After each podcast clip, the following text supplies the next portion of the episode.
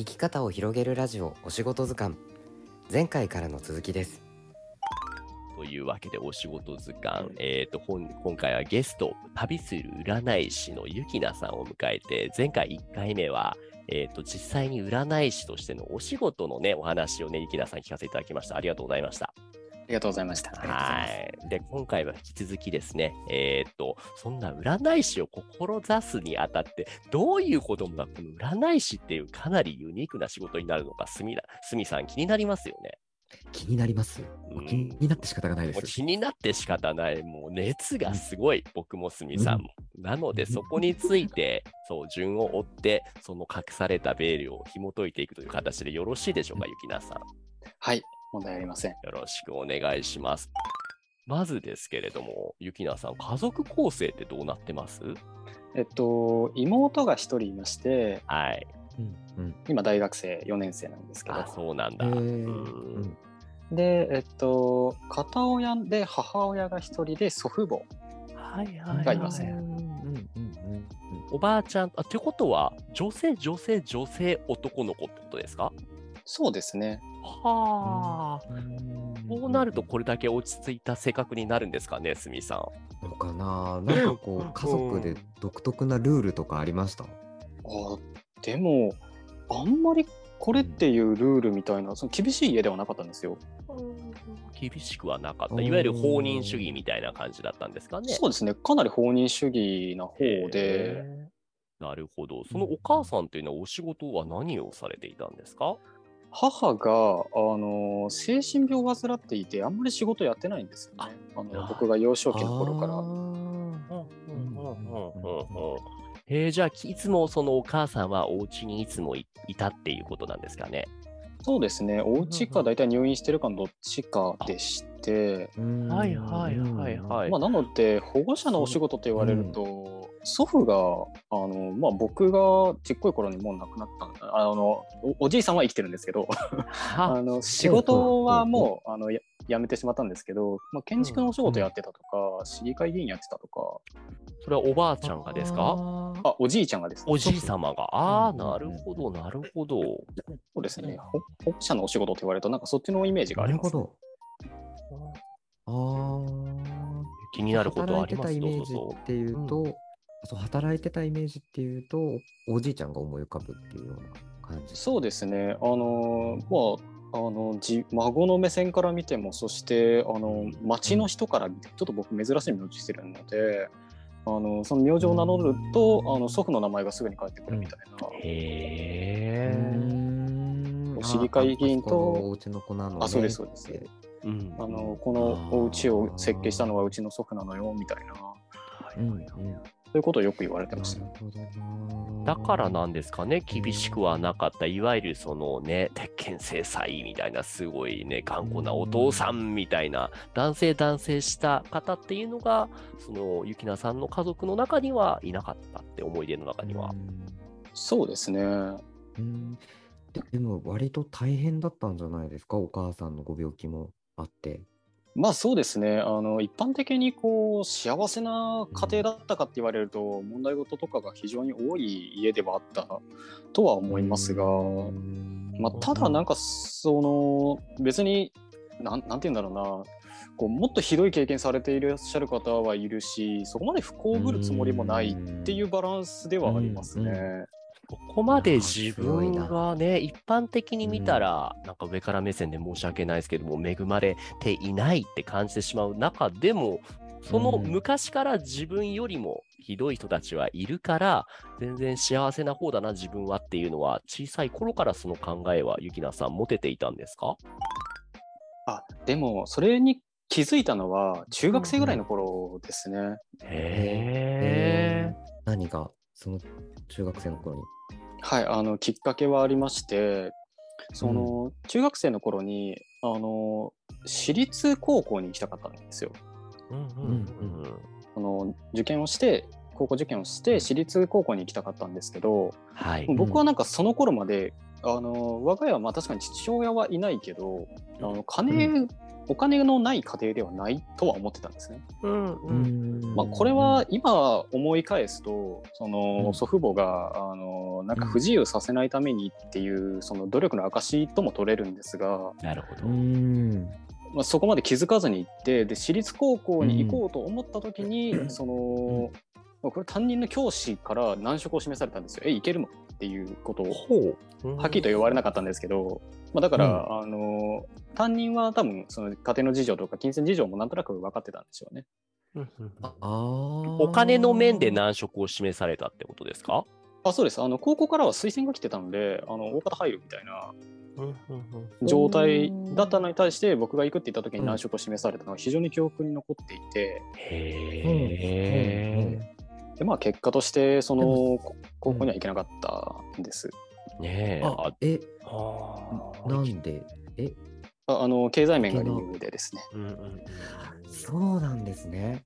正直なところ、正味その成績面ではもう推薦も来たってことは、結構もう優秀な勉学的には良い子供だったっていうことなんですか、ゆきなさんは。そうですね、あの、受験期になった、もう中学の受験期になった頃は、うん、あのほぼ上位でしたね。うん、ほう、それは小、中、高とって感じですか？えっと、主に良かったのは中学から高校まで。ああ、そうなんだ。高校までで高校3年生も入れてってことですか？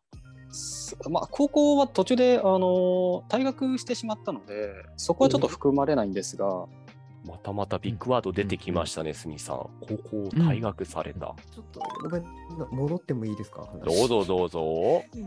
さっきのその中学生の時に自分自分より辛い人がたくさんいるってなんか雪菜さん気づいたっておっしゃってちゃったじゃないですか。はい。でも、ゆきなさんのエピソードがだいぶ辛いなって思うんですけど。あ、そうですよね。あんまりこれで僕聞いてて、いや、僕よりも辛い人いるなって思うスイッチとはちょっと逆、むしろね、ひねくれて、俺が一番人生で、人世界で辛いやつだって思っても不思議じゃないかなってね、すみさん思いますよね。じゃないって思っちゃうんだけど、そう。なんでそう、そうなったんだろうっていうのがもしあったら、いや別にってならそれでも全然いいんですけど。なんでなんでしょうね。なんかでもその、うん、一番苦しい部類の人間ではないっていう感覚はなんとなくあって一つの理由は間違いなくその、あのやっぱ祖父母がすごく優しくてあの自分のことを、まあ、自分のことっていうか子供の子孫のことをあのすごい気にかけてくれているっていうのは、あのすごい感じられていたん。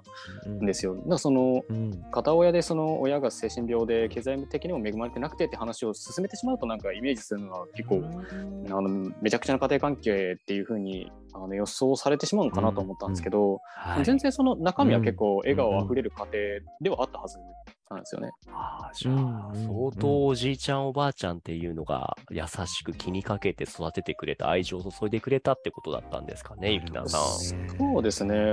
僕、察しの悪い人間ではないと思うんですが、中学までその経済的なに問題がある家っていうことに気づけなかったっていうのが多分そこの愛情の表れなんじゃないかなとも思いますね。なるほど。あ、なるほど。なんとなく分かってきました。その、なるほど、そういう、ね、まあ、言い方は少し悪いけども、自分に対して少し冷たいことを言うっていう、その受験時の他人の先生に触れたことで、今までいかに自分が恵まれた、特におじいちゃん、おばあちゃんに、その囲まれて暮らしてきたっていうところの恵まれていたことをに気づか気づけたみたいなところですかね。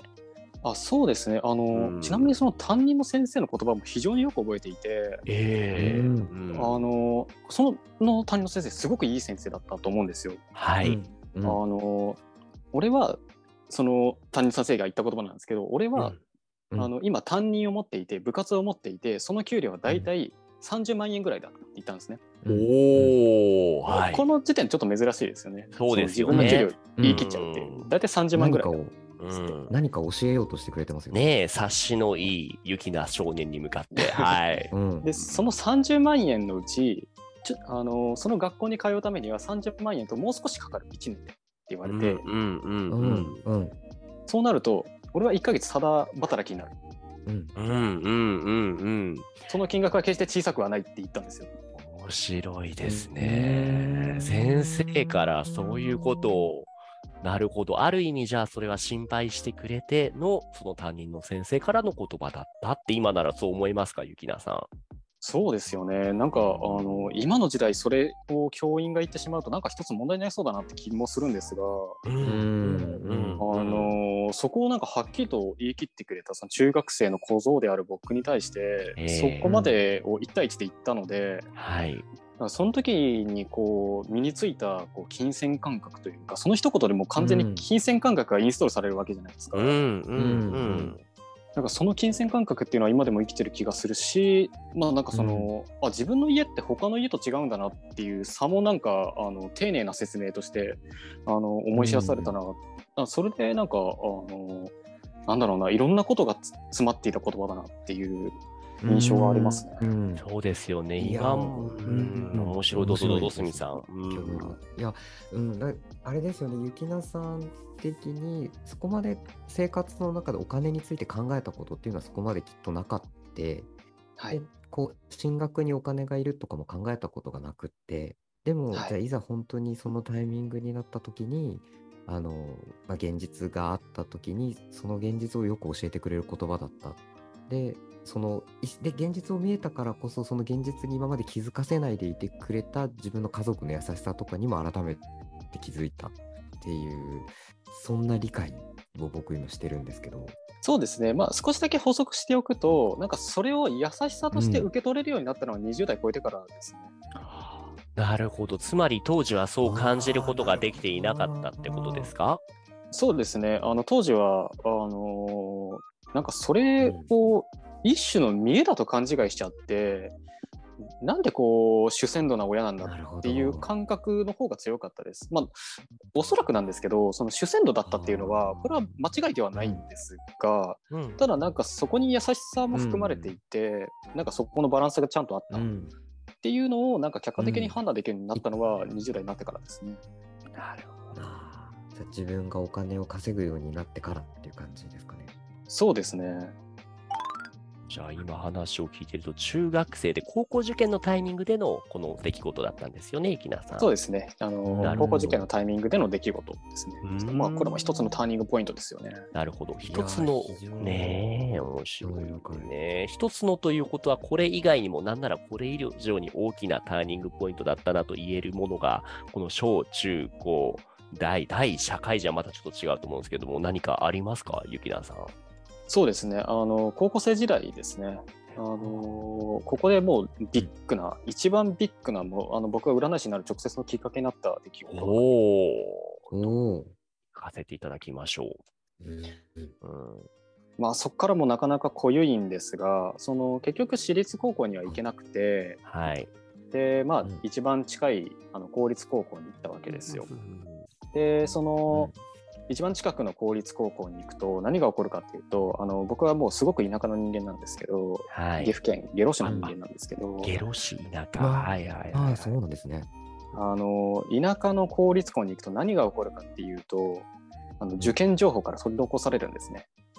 ああの今で言えばそのスタサップとか YouTube とかいろいろあるので受験情報って仕入れられるんですけど当時それは一般的ではなくて予備校に行かなきゃ入れることができなかったあるいは進学校の先生でなければ知らない情報があったっうんていう時代。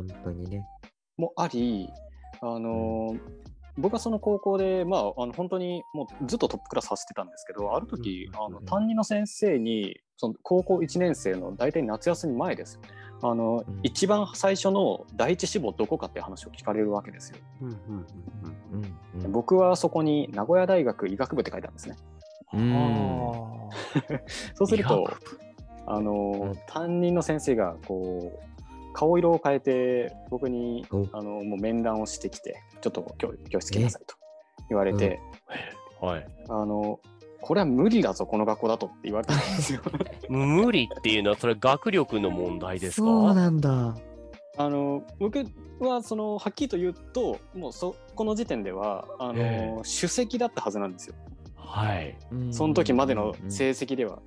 なんですけど、あのこの学校じゃ無理だぞ。えー、あと言われ先生たちが対応しきれないぞと。あそうです。こういうことか、対応しきれないんだ、情報格差があるから。そうですね、うん。あの教えれる先生もいないしあの、うん。環境がないしっていうことを、うん。まあそこまで丁寧な説明はないんですけどあのこの格好無理ですって言われたんですよね。でそこからじゃあどうしようかなと思ってあの一人であのもうなんかその予備校に通えばいいかと思ってでも予備校がその地元にないんですよね。予備校がない。うん。そうです。今ゲロ市に予備校やっとで一つがそんぐらいできた気がするんですけど当時はなかったのでうん。じゃあもうあの名古屋に行ったらあの、まあ、名古屋大学近くだから、はい。あの何かしらいい予備校あるんじゃないかと思ってでっかい予備校行けるんじゃないかと思って、はい。で予備校に行ったわけですよね。うん。あ、名古屋の予備校に行ったと。そうです。名古屋の予備校に行って、まあ、そこからはい一人暮らしが始まるんですが、はい。うん。でまあ一人暮らしをしながらその予備校通いをするっていう、まあ、めちゃくちゃきつい、あの生活が始まりまして、でその疲れというか疲労というかそういうものの中であの車にひかれてしまったんですよ。車にっていうのはそのえ状況としては、交差点えっ、と、交差点で、はいあそれ交差点で、はいあのもうちょっとあの視界の悪くなる夕暮れではい。その交通事故に遭ってしまって、はい。まあ、それであの長いこと入院する羽目になったんですね。ああ今はすごい元気にね、されているように見えますけども、何か、何か後遺症が残ったりみたいなものはあったんですか？当初はあのこれは後遺症が大方残るだろうという診断がされていて、そのはい。下半身不随になる可能性まで言われたんですよ。で、ああまあだったんですがあの奇跡的になんかあの完治しまして、ああよかったあですね。はい。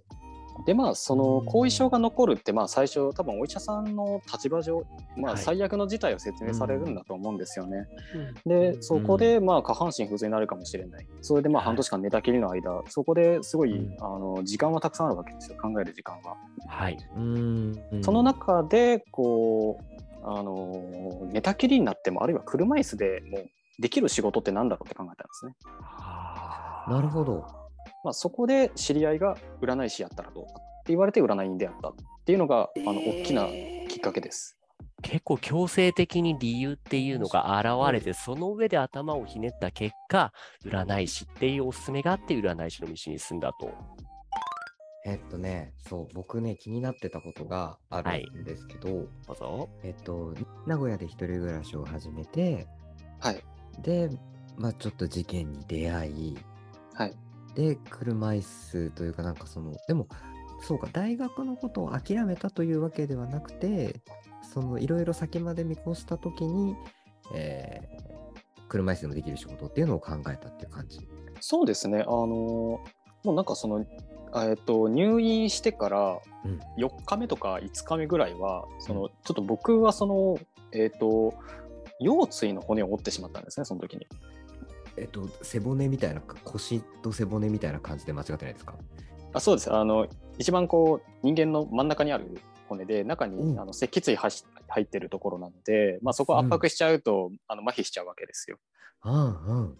まあ、なので、その下半身不随があのほのめかされたわけですけど、うん。